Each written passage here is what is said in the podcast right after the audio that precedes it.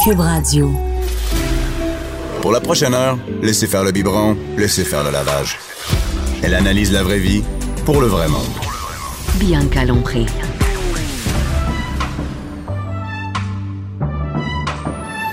Mère ordinaire.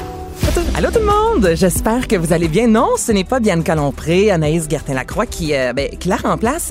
Là, si vous me suivez sur les médias sociaux, vous avez vu que ce matin, aux alentours de 8h45, je faisais ma chronique culturelle avec Benoît Dutrisac et j'étais habillée en mou de chez Mou, gros coton watté de mon chum, la toque. J'ai un enfant qui a pas dormi de la nuit, donc je suis vraiment partie euh, sur une gosse, comme on dit en bon québécois.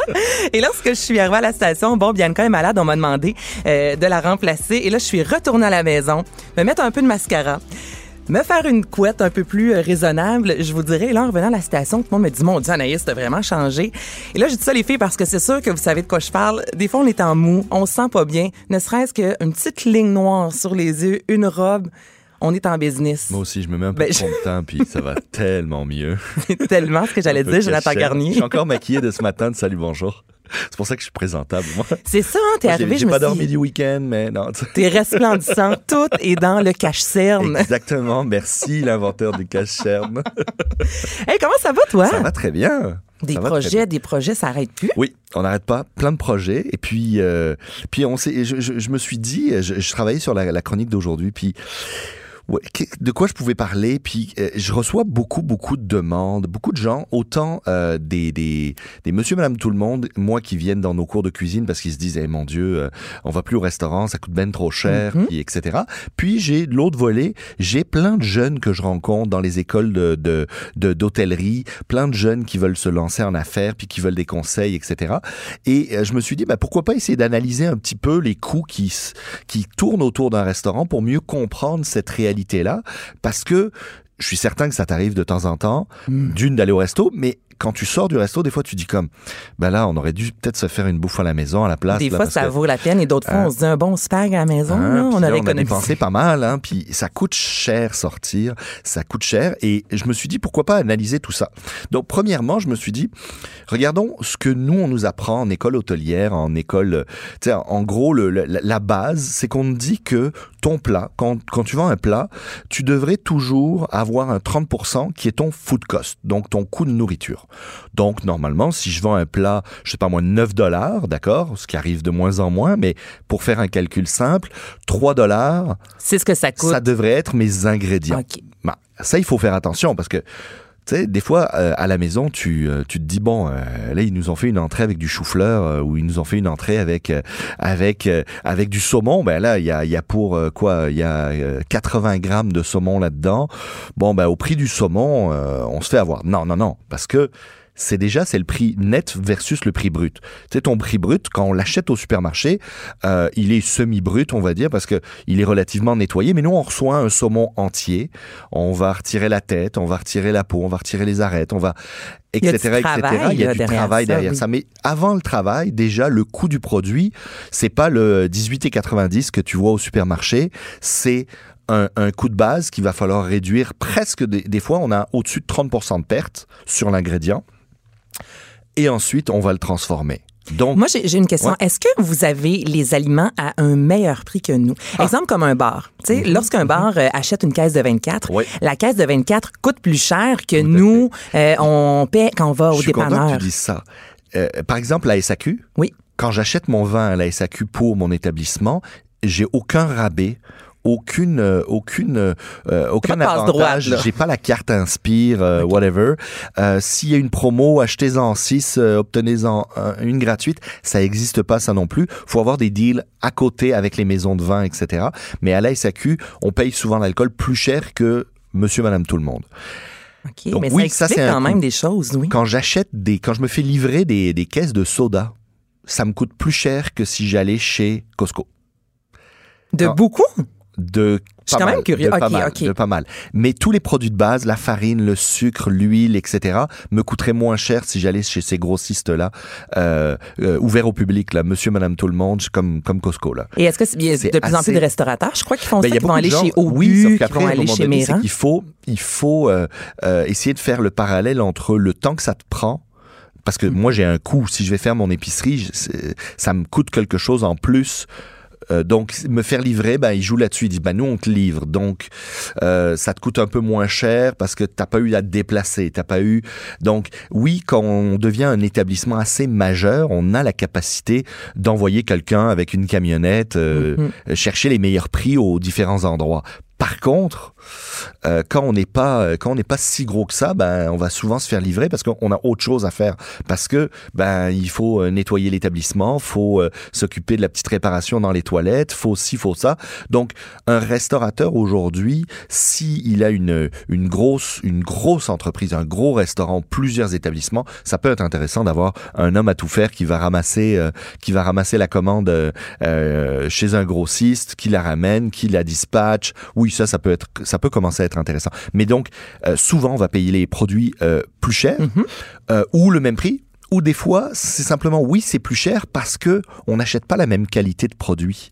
On n'achète pas souvent les, les, les, les, les- on va dire les plus beaux produits sont réservés à l'industrie de transformation, à notre industrie, l'industrie de la restauration. Parce qu'il faut qu'on ait des produits de grande qualité à proposer dans les assiettes pour que les gens aient le goût de revenir au restaurant. Mais des pâtes, Donc, mettons, là, Jonathan. Tu sais, on s'entend que je vais à l'épicerie. Souvent, là, c'est euh, trois paquets en rabais pour 5 puis je pourrais nourrir le restaurant au complet. Tout à fait. Et là, je parle pas des pâtes maison parce que je suis consciente que c'est complètement autre chose. Mais dans un restaurant, on, on me sert un, un spaghetti, on me le vend euh, 16,99 parce qu'il y a un petit pain à l'ail à côté. Mais je me dis, l- l- les pâtes en soi, a bien. Ben, quelque chose dans la vie, Mais la pâte en elle-même, elle cher. coûte pas grand-chose. Par Oui. contre, tout ce qu'il va y avoir autour euh, va revenir assez, assez rapidement cher. Tu sais, souvent, euh, le secret de beaucoup de bonnes sauces, par exemple, c'est du fond de veau. D'accord Mettre euh, une petite une petite cuillère de fond de veau dans le fond d'une poêle, de faire euh, de faire revenir tout ça, de faire réduire, d'aller chercher même avec une sauce tomate, ça peut être le fun mais le fond de veau c'est un un secret, c'est ça donne énormément de saveur. Bon. c'est cher du fond de veau? Ben, on a calculé qu'une cuillère à soupe de fond de veau là, ça pouvait revenir à 1 dollar. Et? D'accord Tout compris, c'est-à-dire la main-d'œuvre, euh, ta consommation de gaz, euh, etc., etc. Mais d'acheter les os, de les transformer, d'en faire du fond de veau, etc., ça coûte très, très cher. Donc au final, euh, ton assiette, réellement, disons qu'elle coûte, et on essaye toujours dans un restaurant de rester en dessous de, ou autour de 30% de matière de, de, de food cost au niveau de ton produit. D'accord? Ton coût de nourriture, c'est 30%. Après ça, normalement, tu as 30% qui est du staff, donc ce que ça t'a coûté en transformation, etc., etc. Et le 30% restant, normalement, devrait être là pour couvrir tes frais fixes, tes frais, euh, quelques frais variables et euh, te laisser une marge. Alors, il y a des gens qui, quand ils font le calcul, réalisent qu'ils ont une marge de 20%. Et sur papier, c'est beau. Là, tu dis, attends, j'ai vendu pour... euh, euh, il me reste, euh, sur, sur 9 dollars, il me reste 2 dollars de marge. Waouh, c'est plutôt pas mal. C'est plutôt pas ben, mal, c'est c'est très bon, oui. Mais en réalité, à la fin de l'année, une fois que tu as tout payé, une fois que tu as payé tes assurances, ton permis, tes permis d'alcool, tes assurances, là, une assurance de restaurant, ça, ça monte très très vite. Tu peux en avoir pour plusieurs euh, euh, centaines de dollars, voire 1000 dollars par mois Et? euh, régulière, ben, à l'année. Là, tu le permis d'alcool, est-ce que mois. vous devez le renouveler chaque année? Comment ça Il doit être fonctionne? renouvelé chaque année. ça coûte combien, Et, ça? euh, essentiellement, ça va dépendre du nombre de places, mais en gros, entre 600 et 1000 dollars par année, ça va te coûter. Mais là-dessus, tu as tes frais d'entretien de, de, de bonbonne incendie, ton système de gicleur, ton système de ventilation. Et ça, c'est à tous les mois. Te- Ta trappe à graisse, tu fais rentrer pour vider ta trappe à graisse, euh, qui est reliée à ton évier. Euh, tu as des centaines de petits coûts comme ça. Et oui, un, un restaurateur aguerri va savoir les mettre dans son fichier Excel pour savoir où est-ce qu'il se, où est-ce qu'il se rend. Mais euh, c'est énormément de coûts. Et au final, ce qu'on réalise, c'est qu'à la fin de l'année, il reste 2, 3, 4% de marge. Et ce 4% de marge, là, si tu as fait un million de dollars de, de chiffre d'affaires, ça représente pas grand-chose en termes de marge de risque. Parce que ton risque, là, ton staff te vole un petit peu. Ton staff Ton staff te vole. ben, non, mais ou des peu? clients, si tu veux. Ouais. Ce que je veux dire, c'est tu dois calculer ton risque. Tu vas perdre de- du produit parce que, euh, disons, tu as un staff qui, qui, qui te vole, ou tu as des clients qui te volent, qui partent sans payer, ou tu as euh, euh, Des fameux no-show froide, qu'on appelle. Ouais, ben, ton taux de remplissage a été moins bon. Euh, tu as aussi euh, ta chambre froide. Euh, euh, pendant euh, deux jours off, elle a le, le courant a sauté, tu as perdu ta chambre froide, tu tout le, tout le produit que qu'il y a dans ta chambre froide.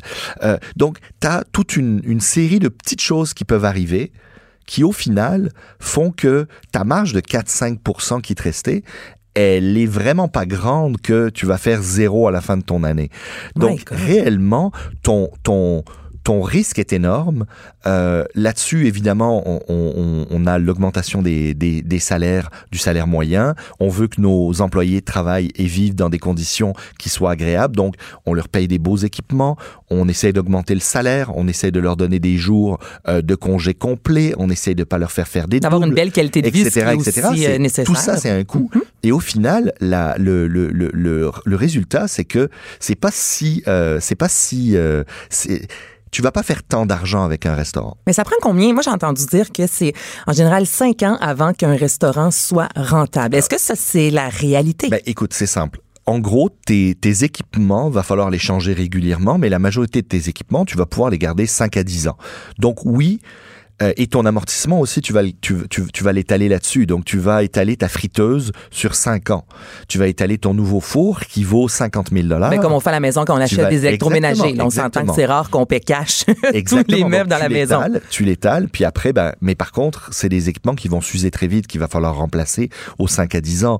Donc, oui, on dit que la majorité des restaurants, ben, en réalité, il y a, il y a, je pense, un tiers des restaurants qui survivent aux 5 ans, puis euh, il y a du roulement comme ça. Mais c'était ma prochaine question parce Ouais. qu'on a l'habitude, on voit des euh, le, le Mousseau, Joe Beef, euh, Montréal Plaza, il y en a plein des restaurants à Montréal là, à où les chefs cuisiniers sont rendus vraiment des, des vedettes Tout et on fait. a l'impression maintenant qu'en cuisine, tu peux faire énormément d'argent puis un autre discours complètement différent qui semble un peu plus la réalité où tu dis justement qu'il y a un tiers des établissements qui vraiment réussissent à passer au-delà des cinq ans. Mais écoute, il y a, il y, a, il y a évidemment des restaurateurs et des chefs qui ont du talent au Québec et qui vont euh, vivre des réussites via leurs différents projets. Et ça fonctionne, ça fonctionne. C'est une industrie dans laquelle on peut faire de l'argent. Par contre, c'est une industrie qu'il faut être capable de, il faut être capable de, contrôler ses coûts, contrôler ses, achats, contrôler euh, son staff, contrôler son food cost. Il y a énormément de paramètres. Et moi, c'est souvent ce que je dis euh, aux jeunes qui viennent me voir en disant Ah, j'ai pensé à un super beau concept pour un resto. Et là, je dis ok, parfait. D'une premièrement, tu es peut-être un très bon créatif. Tu sais très bien créer des, des accords, créer des plats. C'est magnifique, c'est chouette. Par contre, est-ce que tu es le genre de gars à recevoir une caisse de tomates abîmée, puis à dire bon, pff, c'est pas grave, je vais la passer pareil, je vais, je vais, euh, je j'en ai perdu quelques-unes là, mais je- en gros, un bon restaurateur, c'est le gars qui rappelle son fournisseur, qui négocie avec pour, écoute, regarde, là, moi, j'ai reçu ça. Ça fait deux fois. Euh, faut que tu me fasses un meilleur deal. Je veux un meilleur deal sur la prochaine caisse. Puis celle-là, je veux que tu me la fasses à un tiers du prix ou que tu me la donnes gratuite parce que je suis pas content. Faut être tout le temps, tout le temps en train de, de, de, d'aller gratter où tu peux aller gratter, d'aller chercher les meilleurs prix, de, tu sais, les, les, les gens qui commandent au même endroit pendant des années, Mhm. ben, les prix augmentent un petit peu tout le temps, tout le temps, tout le temps. Non. T'appelles, tu mets tes gens en concurrence. Mais comme nous, on fait avec une compagnie de cellulaire. Ben oui. Quand tu- ça ben fait cinq ans que je suis avec vous, euh, je comprends pas pourquoi soudainement ça me coûte 5 dollars de plus par Ben, si mois. je vais aller voir ailleurs. Si t'appelles l'autre, ben, faut comme ça. Faut négocier. Mais ce que je veux dire, c'est que tu es obligé de négocier comme ça. Mais un bon chef, c'est pas un gars qui est simplement capable de faire des bonnes assiettes. C'est un gars qui est capable de motiver son équipe, contrôler son équipe, contrôler ses coûts euh, et, et- et gérer son restaurant. C'est pour ça que beaucoup de jeunes restaurateurs, il y en a qui ont énormément de succès, et tant mieux, mais il y en a beaucoup qui ferment rapidement. C'est que ils ouvrent un resto, ils ont ils ont presque aucune marge euh, de fonds de roulement. Ils démarrent. Les trois, quatre premiers mois, ça marche bien. Pourquoi? Parce que c'est la famille, les amis, tous les curieux Mhm. du quartier. Et c'est un concept, donc tout le monde vient. Et passé trois, quatre mois, six mois, ben là, les gens, ben, on est allé manger une fois. On va peut-être, il y en a un nouveau qui vient d'ouvrir à côté. On va l'essayer. lui faut aussi. vraiment être hot, le Faut Montréal ou ailleurs au faut Québec, là, vraiment pour être que les pour gens, que les gens reviennent reviennent. avec récurrence. Tu sais, nos parents, à l'époque, quand ils sortaient au restaurant, là, ils trouvaient que la bavette de bœuf a été bonne à telle place, là. C'est là qu'il y allait. Hey, c'est là qu'il allait, puis il commandait toujours le même plat. Puis c'était une fois par mois ou une fois tous les deux mois, parfait, mais c'était toujours la même À la chose. même place. Je voudrais avoir la même table, puis je veux ma bavette cuite comme ça, puis c'était toujours la même chose. Aujourd'hui, les gens veulent de la variété, les gens euh, changent. Ils veulent, oui, des restaurants concept, mais ils vont pas aller dans le même resto tout le temps. Donc, c'est toujours en roulement. Donc, il faut être très, très solide. Écoute, je, moi, je... Je suis en train de développer un nouveau un nouveau projet. Donc je faisais la tournée un peu de tu sais il y a beaucoup d'endroits où on peut acheter des faillites Euh, des fois, on a des. Moi, je reçois des, des appels. Écoute, euh, je ferme mon restaurant. Est-ce que tu Mais des encans, hein, c'est Ouais, ça que j'ai entendu. Tu allais acheter du matériel. Exactement, mais OK. tu sais, des gens qui me disent, écoute, euh, j'ai mon resto qui va fermer, est-ce que tu serais intéressé à venir voir mon matériel pour voir si tu veux le racheter? OK, moi je me présente, je vais voir. Puis là, je dis à un monsieur, je dis, ah, tes tables sont super belles. Tes tables de, de, pour, pour manger, je dis, ça m'intéresse. Et il me dit, ah, je peux pas te les vendre. Je dis, pourquoi? Il me dit, écoute, euh, le, le, le gars qui me les a vendus, euh, euh, je les lui, euh, je les lui rends, ben, j'ai pas fini de les payer. J'ai ah, ouais. Et là, je, le regarde et je lui dis, mais ça t'es ouvert depuis combien de temps? Il me dit, un an et demi. Dis, t'as ouvert ton restaurant, t'as ouvert ton restaurant, t'avais même pas l'argent pour payer les tables qui vont dans ton restaurant. C'est un c'est de mauvais choix. l'insouciance? C'est de l'insouciance. Pour moi, c'est de l'insouciance. Vaut mieux attendre un an ou deux de plus avant d'ouvrir, piler un petit peu plus d'argent, sécuriser ces choses pour être capable d'avancer correctement. Il y a beaucoup de gens qui, et en affaires en général, hein, Mm-hmm. se lancent en affaires à droite à gauche. Et moi, le côté entrepreneur, euh, euh, j'ai autant le côté chef que le côté entrepreneur. Et moi, je sécurise mes choses step by step, jalon par jalon. On y va vraiment progressivement pour être certain de sécuriser. Mais c'est vrai que ça a l'air facile, tu sais. Oh, je pense que tout le monde a déjà voulu avoir Mhm. un, un restaurant, être là les samedis soirs, prendre un verre de vin avec les clients, jaser Ah, des ben oui. produits du marché qu'on va. Tu sais, ça a tellement l'air Ben- d'une job cool, on va se le dire. Tout à fait. Mais tu me parlais de réalité. partenariat. Tu me parlais de Oui, partenariat. Imagine tous les deux, on ouvre, on ouvre un resto là tous les deux. Oui. D'accord? Euh, tu dis, écoute, moi j'ai un peu d'argent, je vais, je vais financer une partie du restaurant. J'ai un gros réseau de contacts, euh, ça va bien aller. Puis moi je dis, écoute, moi j'ai le côté cuisine, je vais gérer la cuisine, machin. On- Ben, Chantal Fontaine et Ouais. euh, Guillaume Lepage, Tout à fait. euh, euh, je sais pas s'ils sont encore partenaires, mais Je ils l'ont pas. été au pas, TNM, si je me fait. souviens bien, mais c'est dans les seuls, moi, partenariats qui me vient en tête Ouais. là, quand on parle de deux Ben, personnalités. il y en a eu d'autres. Il y en a eu Il y en d'autres. a eu, bon, tu vois, je les connais pas toutes, Il y en a hein, eu pas tu vois. mal. Il y en Ah a eu oui? pas mal. Ouais, il y en a eu pas mal. Mais ce, qui est assez drôle, c'est que si par exemple, euh, c'est pas, euh, euh, on va dire, cette, ce deal-là, ce partenariat-là est pas clair, clair, clair, clair, clair, clair, clair sur papier, on court vers du trouble. Comme le mariage. Euh, oui, si tu veux. Non, mais Exactement. Non, mais tu sais, regarde, tu parlais de prendre un verre avec les clients. Toi, tu, tu, tu dis, ben, c'est mon restaurant à 50% là. OK. Donc, toi, le samedi soir, tu te présentes là, tu réserves la grosse table et euh, tu décides d'inviter des amis. Mais là, les amis, là, ils savent qu'ils sont chez toi, là. Donc, peut-être qu'ils s'attendent soit à pas payer, soit à payer vraiment quelque chose de... avoir un rabais, ou payer le vin mais pas la bouffe, ou payer la bouffe mais pas le vin, etc. Eh ben, il se retrouve que toi, ben là, tu dis bon, je vais prendre, je prends 50% de la facture ou je prends la facture au complet. Mais là, toi, cette facture-là, là, tu penses pas la payer, là, t'es chez toi. Tu te dis, ben là, je peux bien inviter des amis. Ok, d'accord, mais est-ce que c'est fair par rapport à ton associé? Est-ce que l'associé va commencer à inviter des amis? lui, à Puis là, inviter vous des faites amis? ça une fois semaine Alors, chacun. Maintenant, il y a vraiment des deals qui font que, OK, tu as le droit à 10 000 dollars par année ou 1000 dollars par année d'invitation. Moi aussi. Puis une fois qu'on a dépassé ce 1000 dollars-là ou ce 2000 ou 5000 dollars, ben, on peut pas aller plus loin, sinon on doit payer la facture. Tu sais, je veux dire, t'es obligé de voir chacun des détails parce que c'est une activité, la restauration, c'est une activité humaine. hein. Donc, il y a tellement de, De situations où à un moment donné, ah bah tu sais, j'ai acheté de la viande pour le resto, puis euh, je l'ai ramené à la maison. Ah, Ok, mais pourquoi? Ah, mais je l'ai, mais je l'ai payé. Ok. Ah, tu l'as, cette fois-ci, tu l'as payé. Puis la fois d'après, tu l'as pas payé. Puis, tu sais, c'est compliqué. Même les pertes, la gestion et la gestion des, des produits. Tu sais, moi, souvent, je dis, euh, c'est la saison du homard. Là, on rentre dans la saison du homard. Mhm. Euh, les gens veulent des gros, des gros, des demi-homards grillés. Ils veulent des médaillons de homard dans leurs assiettes, sur leur steak. Ils veulent. Ben, un bon restaurateur, qu'est-ce qu'il fait? Il prend le homard, il vend les queues quand c'est la saison du homard, puis tout le reste. Il va le transformer. Il va récupérer la chair, il va en faire des sacs sous vide.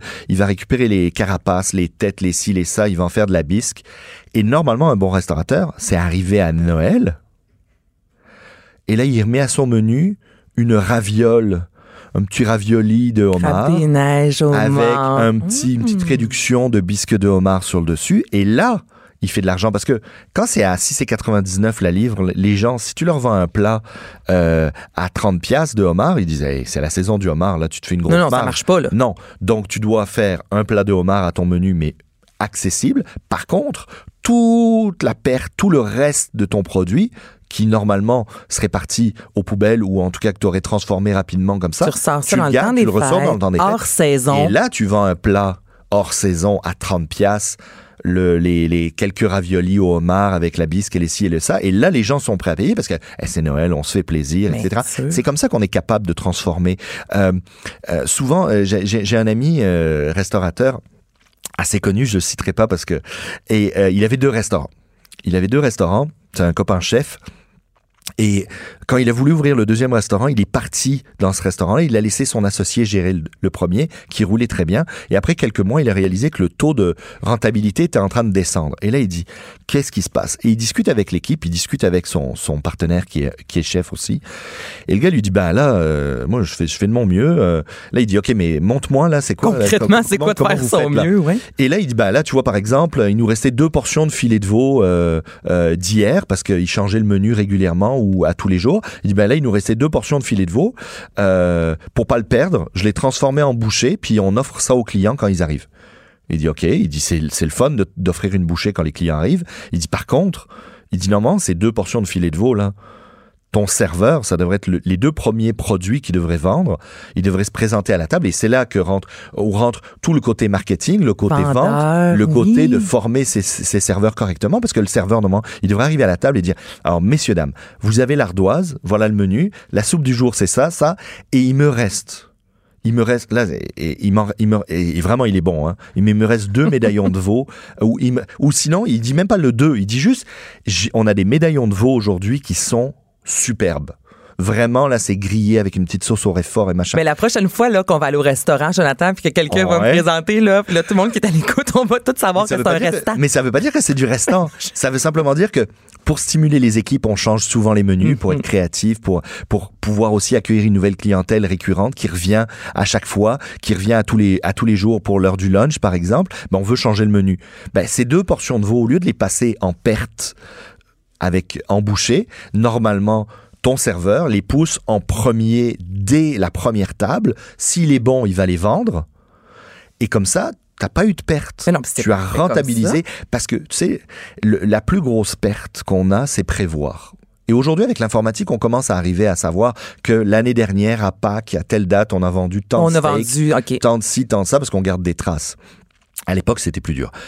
Mais c'est fou parce que si moi je fais rentrer, euh, euh, je sais pas moi, euh, des, euh, des super belles crevettes en me disant il va faire beau, les gens vont prendre ma belle brochette de crevettes et machin, et qu'au final, il y a trois jours de pluie que personne se présente au restaurant, mes crevettes, T'es pogné euh, avec les ben, je suis pogné. Au bout de trois jours, je suis comme, ben là, je fais quoi? Je les transforme. Je les perds, je les, je les donne au staff, on se fait un staff meal. Donc, on a énormément de variations en termes de, en termes de besoins. Et tu parlais des no-shows, c'est ça le truc. C'est que tu prévois que toi, d'habitude, tu vends, euh, tu as un 100 places, tu fais euh, euh, 30 viandes, 30 poissons, 30 végés, euh, 10, euh, c'est un mix de... Et au final, tu te retrouves que... Euh, T'as un groupe de T'as un 10 groupe de 10, 15 qui se présentent pas. C'est puis ben, c'est qui- de la bouffe que tu vendras pas et qui va te rester sur les bas. Donc essentiellement le monde de la restauration, c'est pas simple, c'est un très très beau métier. Il y a des gens qui réussissent très très bien. Et ça vaut la peine de, de s'amuser avec ça, puis de se lancer en affaires. Mais il faut vraiment, vraiment, vraiment être, y aller progressivement, y aller avec sécurité. Et en tant que client, le 18 dollars que vous payez pour une belle grosse entrée avec du thon, euh, du beau thon, euh, des beaux pétoncles, euh, etc., etc., ben c'est c'est justifié. Il y a rarement, tu sais, euh, les restaurateurs sont pas bêtes. Hein. On cherche pas à passer, euh, tu sais, à passer une petite vite là. En même euh, temps, il y a tellement de compétition il y a que si moi je me rends compte que je me suis fait Ben avoir, ben je peux te garantir que tu me reverras pas une seconde fois. Fait qu'à quelque part, je me dis, les restaurateurs se doivent aussi d'être honnêtes dans leurs produits et dans les prix. Mais dans la, la, la majorité des restaurateurs font attention. Hein, ils cherchent pas. Oui, il y a plein de scandales qui sortent à droite, à gauche. Ah ben, il a vendu du porc au lieu du veau. Il a vendu ci, il a vendu ça. Mais c'est pas la majorité. Notre industrie est une belle industrie avec des gens qui sont des passionnés et qui travaillent fort pour être capable de mettre quelque chose sur l'assiette. Ce qu'il faut comprendre, c'est qu'aujourd'hui, si on vous sert euh, un plat, tu parlais du mousseau ou euh, si on vous sert un plat dans une assiette blanche, cheapette, euh, coûté- Médias sociaux Hein? maintenant. Là, non, mais c'est ça non, mais quand qui a coûté même. une pièce et 50 l'assiette et qu'on s'en fout si elle casse. Bon, ben vous allez dire c'était bof. Mhm. Alors que, ben par exemple au mousseau, il fait faire sa propre vaisselle. Euh, il a, il l'a fait, il a retrouvé quelqu'un qui faisait de la poterie, euh, de la céramique, qui lui a fait des belles assiettes, etc., qui vont avec ses plats. Ben ça, ça, ça demande un soin particulier. Ça demande aussi que le plongeur, là, il la frotte son assiette à la main. Il peut pas la mettre au lave-vaisselle Mhm. parce que sinon il va la casser. Donc c'est tout un espèce de, de système de coûts, des fois qu'on n'imagine pas bien, mais une fois qu'on qu'on l'a perçu un petit peu, qu'on a compris tout ça, ben ça donne de la valeur aussi euh, à, à, à, à- à cette expérience-là, parce que évidemment, un bon restaurant, c'est pas juste ce que vous avez dans l'assiette en Mais non, termes de c'est l'expérience, c'est l'accueil, service. c'est le service. Ben- c'est aussi souvent un endroit où on va se rencontrer Mhm. euh, et où on va créer des souvenirs. Donc c'est hyper important, évidemment, de continuer à aller au restaurant. Évidemment, euh, N'hésitez pas aussi à communiquer avec moi. Moi, euh, les réseaux sociaux, Mhm. moi, ça me euh, évidemment, c'est ça peut être très positif ou très négatif. Mais si vous avez eu d'habitude une bonne expérience, tu sais, On souvent moi je lis les commentaires. Non, mais souvent, moi, je vois les- les commentaires, les gens disent, j'ai eu, j'ai, trois fois je suis venu, c'était une bonne expérience, maintenant je leur mets une étoile parce que la serveuse était vraiment plate.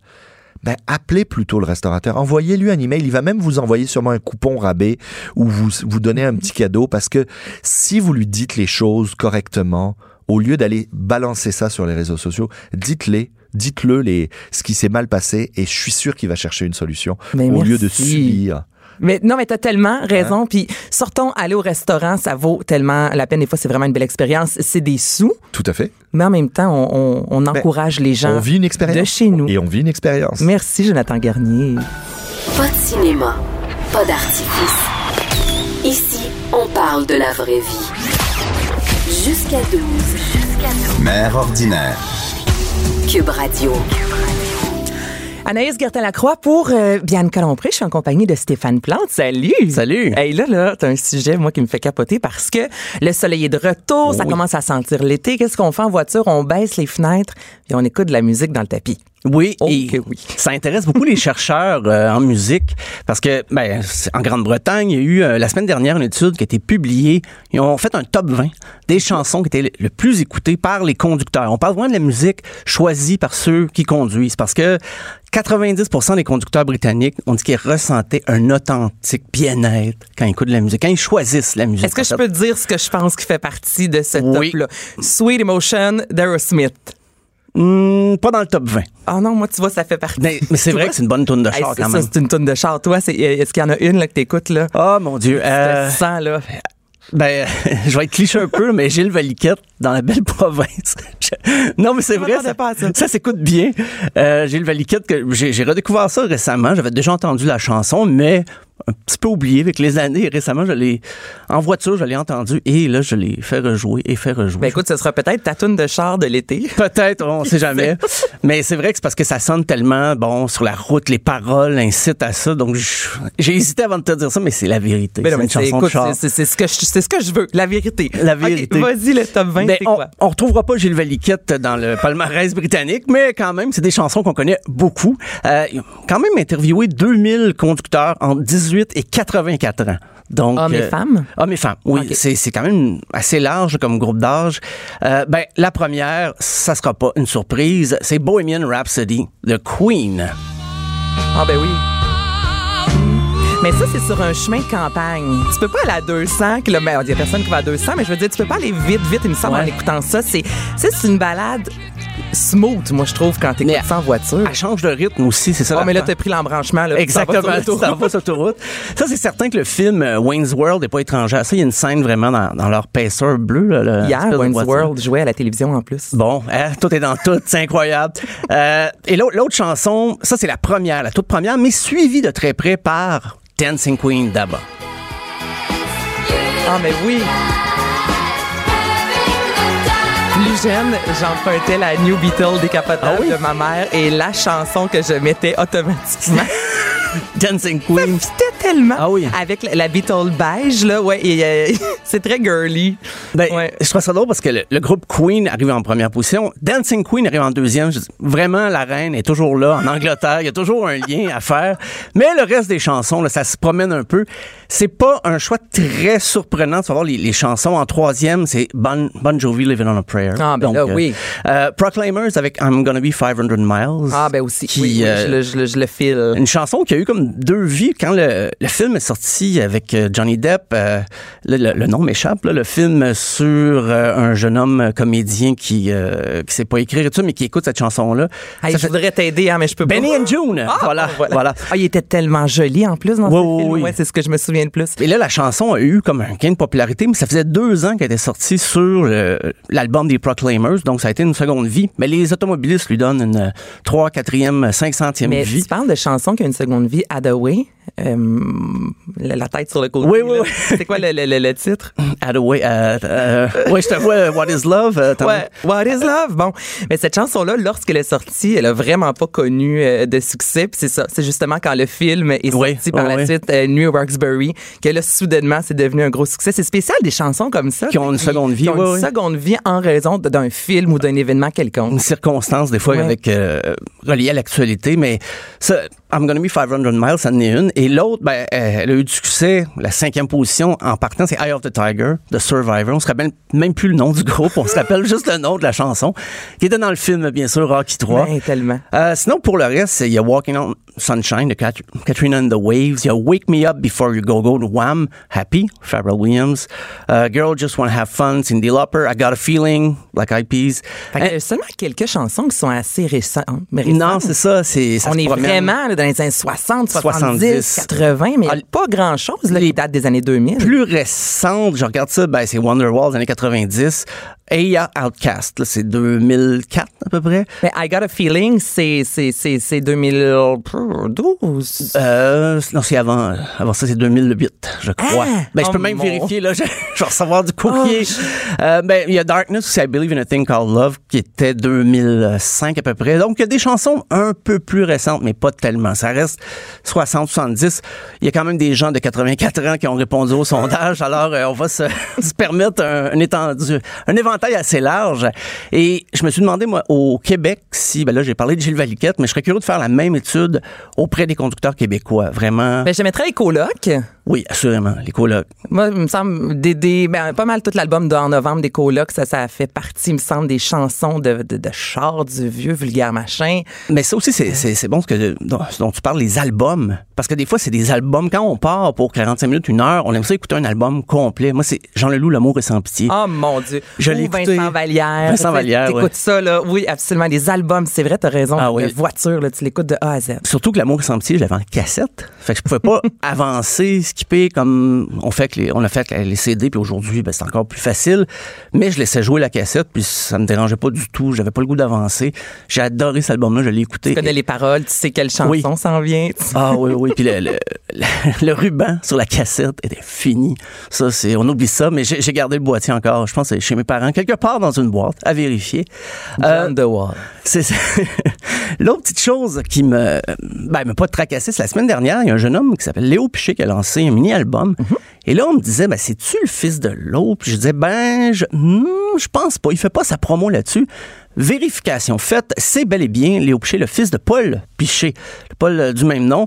Et euh, il sort son album le 9 mai au Quai des Brumes. L'album est disponible en ce moment, mais il y a un spectacle de lancement le 9 mai. Est-ce que c'est un son similaire à Paul Piché? Pas du tout, tellement. Je l'écoutais.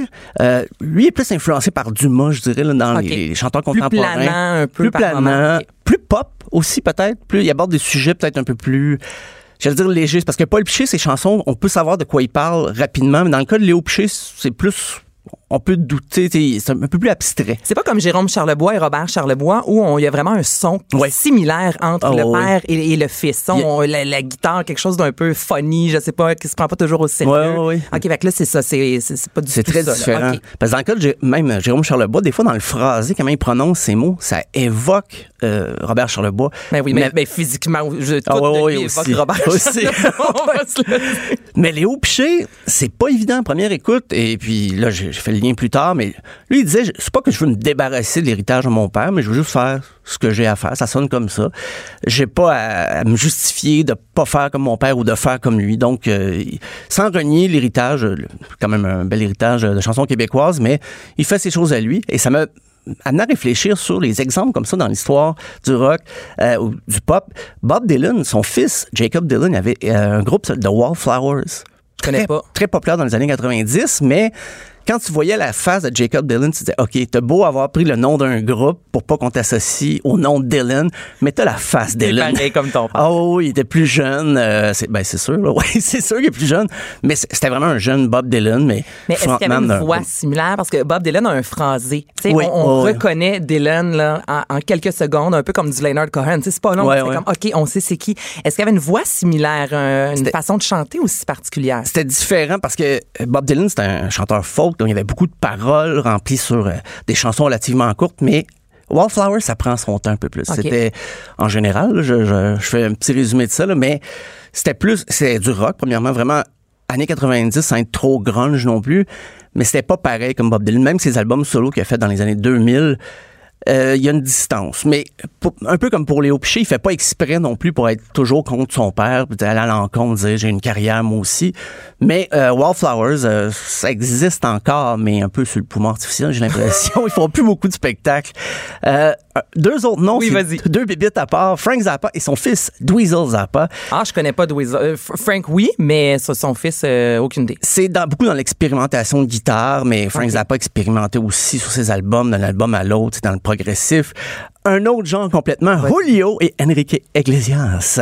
Ah. C'est oui, père et fils. Julio, était le chanteur de charme, euh, 300 millions d'albums vendus. Ah, je savais pas que. Je, je connais Enrique Iglesias. Oui. mais Jamais j'aurais pensé que son père s'appelait Julio, premièrement. ouais. Et, Deuxièmement, oui. je savais même pas que- qu'il venait d'une famille De en musiciens. Fait, dans, euh, ouais, de, de musiciens. Et parlant, parlant de famille de musiciens, les Marley, Bob Marley, on le connaît. son- Ben, son- Damien Marley, ça, ça, on le connaît. Il y a un son un peu euh, similaire, un peu plus rap, je dirais, que son père. Mais euh, ça se ressemble quand même un peu, là. Ziggy Marley a fait aussi du reggae plus pop, peut-être un Ah, peu j'ai dit. Damien, hein, c'est Ziggy. Ah, mais me- Damien aussi a fait de la musique. euh, Da- Damien Marley. Marley, ça, c'est plus rap. Donc, tu vois, Ouais. je me suis trompé de, de Marley. Mais euh, ça reste dans la famille. Bon, ben, ça- Parce que Stephen Marley. Stephen Marley aussi sont trois frères, donc Ah, qui font la ben, musique. Et puis vois. Bob Marley, son épouse, Rita Marley aussi, qui était une choriste euh, dans plusieurs enregistrements reggae. John Lennon, son fils, Julian Lennon. Et peut-être la chanson, si je te la nomme, peut-être, tu vas dire, ça s'appelle Too Late for a Goodbye. On va l'entendre. On écoute, on finit avec ça, je vais entendre. On dirait son père. comme. Ouais, c'est ça, l'enregistrement de la voix. Vite, là, tu dirais que c'est euh, John Lennon, je pourrais penser, je veux dire, c'est vraiment similaire. Là. Ça ressemble beaucoup. Puis il y a- son fils Sean Lennon aussi qui a fait un album, mais c'était un succès un peu plus underground. c'est Dans le poumon rock. artificiel, comme tu dis. Oui, c'est ça. Donc, euh, ben, c'est ça. Une couple de, de musiciens qui ont des noms qui sont lourds à porter, mais qui persistent quand même. Et puis, pour des bonnes raisons, il y en a qui sont des très intéressants. Au Québec, euh, ben, c'est Patrick Bourgeois et Ludovic Bourgeois. On peut écouter et ça sonne comme son père un petit peu pour le vocal. Merci, Stéphane Merci.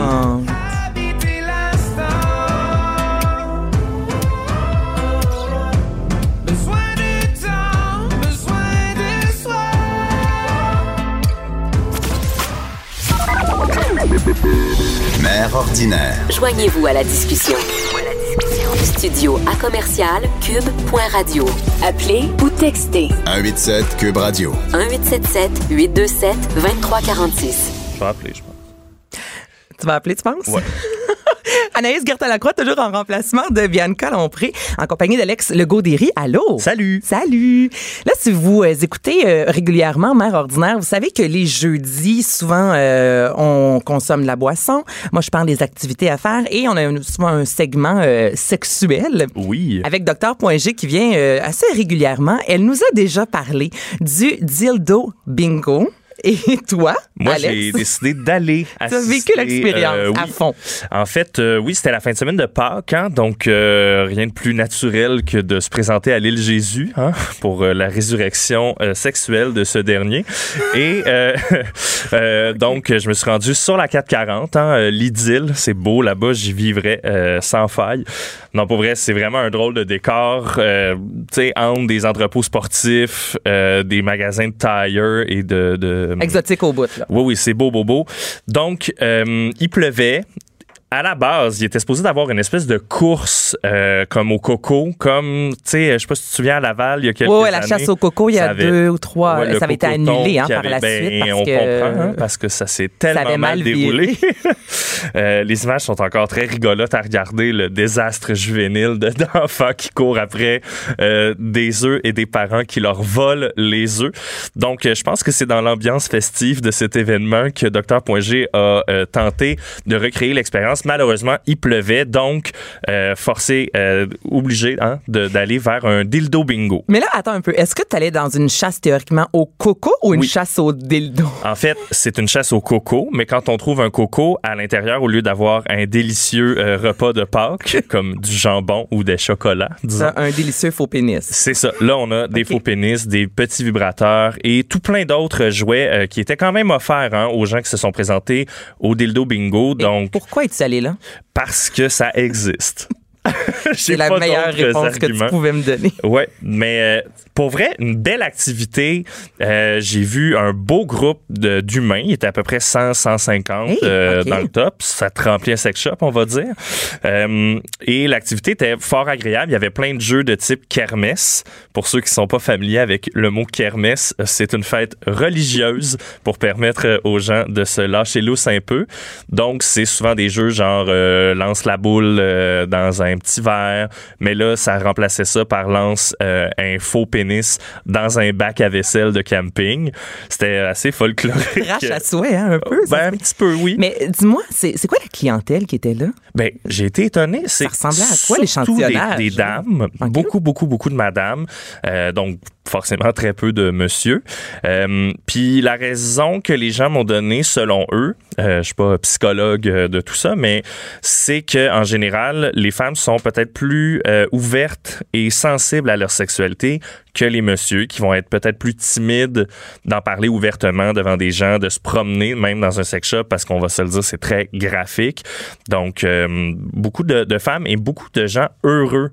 Tu sais, ils jouaient, il y avait personne de vraiment gêné. Mais c'est ça parce que, mettons, moi, aller là, je dirais avec ma gang de filles, peut-être 4-5 filles, euh, on, trouve, on va bruncher avant, à la limite, un mimosa, on s'en va là-bas. Il y a un côté très festif. Donc, est-ce que la Oui. clientèle, c'est ça, était festive? Oui, oui, là? oui, vraiment, là. Puis Dr.G à l'animation était euh, sublime, pour vrai. Elle est excellente. Elle a mis tout le monde très, très vite à l'aise euh, avec son papa, hein, qui était le distributeur de boules.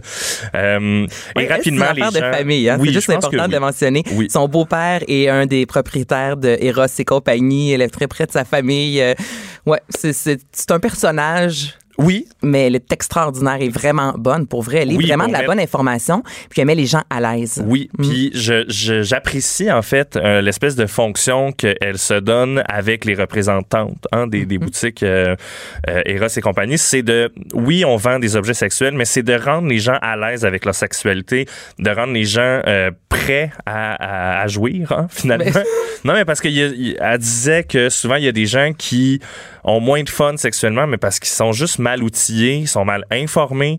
Euh, je sais pas si la réforme de l'époque a coupé les cours d'éducation sexuelle.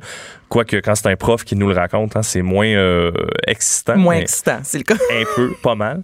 Mais donc rapidement dans la, dans la dans l'après-midi, euh, le bingo part, il y a des prix qui sont donnés et les gens vont récupérer leur prix à une table où il y a toutes sortes de, de différents objets. Ça va du euh, gloss à sexe Oh, oral. je l'ai, ça.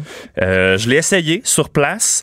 Disons que juste pour discuter avec des gens, ça donne pas l'effet escompté. Ça fait juste picoter la bouche. Mais je te dis que je l'ai parce qu'elle est venue en studio, puis évidemment, quand elle développe du matériel devant nous, elle nous l'offre après. Là, elle Mhm. peut pas le revendre. Donc, euh, c'est ça. Mon chum l'a baptisé le chaud-froid. Ah, oh, enchanté d'apprendre tout ça. Euh, Je le dis parce qu'on en a parlé en nom, donc les gens sont au courant. Mais c'est un, c'est un accessoire que je ne connaissais pas. Euh, Il y avait aussi, tu sais, sur place, beaucoup d'accessoires que j'avais jamais vus. Tu sais, souvent les enlarge your penis, tout ça, Ouais. des annonces qu'on voyait beaucoup, beaucoup sur le net il y a Ah, quelques années. Années. Power, mettons. Mais là, ça existe et j'ai jamais vu autant de modèles. Il y en a pour les débutants. Mais non. Pour, euh, oui, oui, puis c'est écrit euh, pour débutants, là. Comme si c'est la première fois, vas-y pas avec quelque chose qui a trop de succion. Ouais, c'est ça. Euh, j'ai été fasciné aussi par la technologie autour des jouets euh, qui se vendent sur place. Beaucoup d'affaires Bluetooth. Il y a une dame qui m'a parlé d'une application où c'est des boules chinoises que euh, madame ou monsieur euh, et elles sont contrôlables à distance par des inconnus. Donc, Moi, c'est assez particulier. Mais elle l'a fait aussi avec ses amis. C'est une soirée elle-même. Euh, Oui. Point, j'ai raconté l'autre fois qu'ils sont allés au restaurant. Euh, puis toutes les filles ont mis le- leur boule, justement. Puis écoute, là, hein, chacun son. chacun ses soupers de filles. Mais là, tu parlais d'objets qui sont vraiment euh, technologiques. Jeudi dernier, puis c'est justement sur la page euh, de Cube. Elle est arrivée avec des vieux jouets sexuels versus les nouveaux. Et c'est impressionnant de voir. Tu sais, avant, c'était les, les petites manettes, les batteries. Donc, on compare réellement. Puis c'est vrai que maintenant, c'est c'est du Bluetooth. Puis c'est à peine si ça te fait pas un café le matin, là. Oui, oui, mais il y a même des objets que j'étais convaincu que c'était des speakers Ouais. et non, c'était des flashlights. Donc, euh, j'ai pas pu écouter euh, ma musique favorite sur place, hélas. Euh, et parmi euh, les découvertes, j'ai découvert euh, un espèce de bain de jello. Je vais euh, laisser l'extrait parler de lui-même. C'est quoi le jeu? C'est euh, le concept avec le Love Bath. C'est un jello qu'on fait dans notre bain. Puis on peut s'amuser dans l'eau. Ah, c'est chaud pour vrai, hein? La texture est vraiment particulière. là. Je dirais, je sais pas si vous êtes euh, familier avec le pudding au riz. C'est pas complètement désagréable. Je pourrais prendre mon bain là-dedans régulièrement, seul. Donc, évidemment, c'est un, un produit qui est offert pour Ah, euh, être ta à deux. façon de t'exprimer. Mais euh, moi, je suis très grand, hein. Fait que dans, dans le bain à la maison, il n'y a pas vraiment de place pour des convives. Mais c'est une espèce de jello, c'est ça, qui fait une espèce de texture pudding au riz. Je, je, je peux. Puis Là, tu remplis. Oui, ben là, il y avait Oh, une ben. démonstration hein, dans un gros Tupperware bleu. Donc, je l'ai essayé. C'est pas, comme je disais, c'est pas complètement désagréable. Puis là, ma question, moi, a là, tu été. l'as essayé, tu t'es mis en costume de bain? Non, non, j'ai juste plongé mes bras dedans. Ok. Euh, fallait trouver un gros coco dans euh, le bain de Jello. Oui, oui, c'est arrivé. Et euh, ma première question a été super technique. Moi, c'est comme, mais là, qu'est-ce que je fais quand j'ai terminé? Parce que du Jello, ça va être long à drainer. Ben, absolument. Ben, je me suis posé la même question. je suis très pratico-pratique, hein, moi. Euh, et me- ça vient avec un espèce de sel là, qui dissout le dit produit. Pour vrai, c'est genre d'affaire que je l'essayerais. Mais ça sert à. euh, tu- mettons, c'est pour faire l'amour dans le bain. Donc, tu prends ton bain avec ton, ton conjoint, ta conjointe. Ça rend la peau plus glissante. Oups, moi, j'en frappe le micro. Mais euh, c'est ça. ah, Ça sert à quoi? C'est quoi les vertus d'utiliser un, Ben, un vertu, je pense que c'est une texture nouvelle. Euh, J'imagine que de se frotter là-dedans, ça doit ressembler aux espèces de massages Naro, Nourou, je, je me souviens plus, une espèce d'huile ultra consistante euh, que tu t'appliques sur le corps. Ah. Je pense que le but, c'est juste d'éveiller des sensations nouvelles euh, pendant les activités. Est-ce qu'il y a une odeur? Euh, j'ai pas, euh, pas osé sentir, mais c'est parce que à 150 personnes, ça fait un minimum de 300 mains. Euh, j'ai comme eu des gênes, comme quand c'était le temps de toucher aux objets, tout ça, ma, ma crainte c'était toujours combien de gens ont touché à ça avant, dont euh, le fameux fessier Pornhub qui était présenté. C'est quoi ça? Donc c'est un fessier? qui bouge et que tu peux pénétrer avec euh, le membre à ta discrétion, je dirais là. OK, mais tu dis le fessier Pornhub. C'est le nom Il est commandité Pornhub, Ah, donc Pornhub. tu pouvais l'essayer sur place et euh, ben Dr. L'essayer. G a insisté ben pour que je mette mes doigts dedans. Puis ma première question c'est toujours ça, combien de gens ont fait ça avant moi?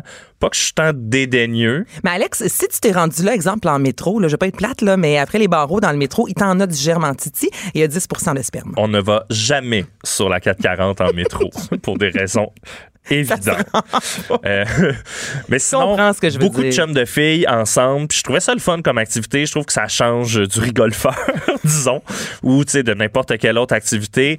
Euh, les gens sur place étaient vraiment de bonne humeur. Il y avait du gros fun. Tu sais, je- je trouve que c'est une activité parmi tant d'autres et pourquoi pas si on a un intérêt marqué pour la sexualité ou si on est juste curieux. Euh, en plus, il y avait des, euh, des oreilles de lapin qu'on pouvait acheter, donc tout le monde avait des oreilles de lapin. Oh. C'était pas bizarre. oui, c'était bizarre. Mais euh, les sous allaient à une fondation. Donc, je trouve, je sais pas, je trouve que c'est une belle, une belle activité. C'est pas plus étrange que de jouer à Magic dans un grand local. Mais qu'est-ce que tu as appris? Ce que j'ai appris, Oui. ben, qu'il est possible de s'amuser en se divertissant. Il y a des moments qui m'ont rendu honnêtement très mal à l'aise, comme le concours de fausse jouissance. Donc, Et ça, on peut voir Oui. ce concours-là sur Dans- euh, la, la vidéo, dans la capsule, capsule qui se trouve euh, sur le sac de chips. Exactement, disponible sur Facebook ou sur le site du Journal de Montréal dans la section sac de chips. Mais donc, c'est ça, un concours où des gens font faussement semblant de jouir. C'est très malaisant. Ensuite, elle a fait essayer des jouets sexuels sur place à des gens, tu sais, pas, pas euh, insérés, mais Pas loin. tout près d'eux, dont à Danny Luc. Euh, je salue l'audace de ses parents pour euh, le prénom. Mais sinon, Danny Luc a essayé euh, un objet sexuel, les yeux bandés devant 150 personnes. Mais essayez à quel point, là? Ben, je- comme il y avait une espèce de pad, comme une serviette sanitaire vibrante sous lui. Et euh, Dr. G avait le contrôle de, de cet objet-là et le fouettait.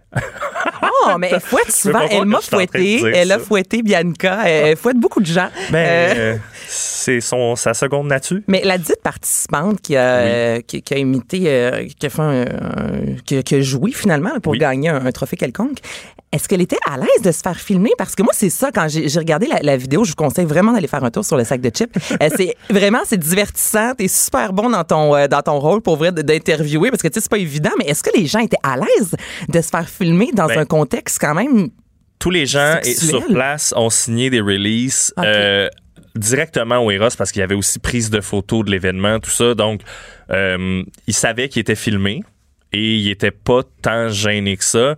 Euh, tu sais, Je suis souvent pas qu'elle est contente, elle, là, de se voir. euh, Ah ben peut-être pas, mais en même temps, c'est un choix de vie. euh, comme tu sais que t'es filmé, tu peux choisir ou non de faire certaines choses. Hein. Euh, j'ai pas de contrôle sur l'action des gens une fois euh, Ah. Non, effectivement, t'as raison, là. C'est vraiment, moi, le, le moment, j'ai fait, oh, je serais gênée. Ben, écoute, Mais non, mais tu elle a fait attention. mais C'était oui. du théâtre. Hein? Mais était très théâtre bonne, j'y ai Oui, cru. oui. Je- D'où le Si son chum était là, peut-être que lui s'est posé des questions. Euh, oui, ça se peut. Euh, sinon, euh, ben, je recommande Oui. de faire ça aux gens. Tu sais, d'y aller au moins une fois. C'est pas trop impliquant. Ça dure quoi, une heure ou deux? Tu vas te faire ton fun. Hey, ça fait des anecdotes croustillantes. T'as raconté, gars, ça fait 12 Oui. minutes qu'on en parle Aussi. déjà. Non, mais c'est vrai. J'ai vu aussi, tu sais, des- dans les objets que j'ai vus, le plus gros bot plug que j'ai jamais euh, découvert de ma vie, euh, je savais pas que c'était possible pour un humain d'en encaisser autant. Donc, euh, félicitations à ceux qui l'encaissent. Et j'ai aussi vu un, un demi-corps d'homme, Ah, ça, c'est bizarre, comme ouais. de, Euh, de la tête au fessier. Et euh, le package deal, c'était 25 livres d'hommes, comme Oh, si c'était de la Dieu.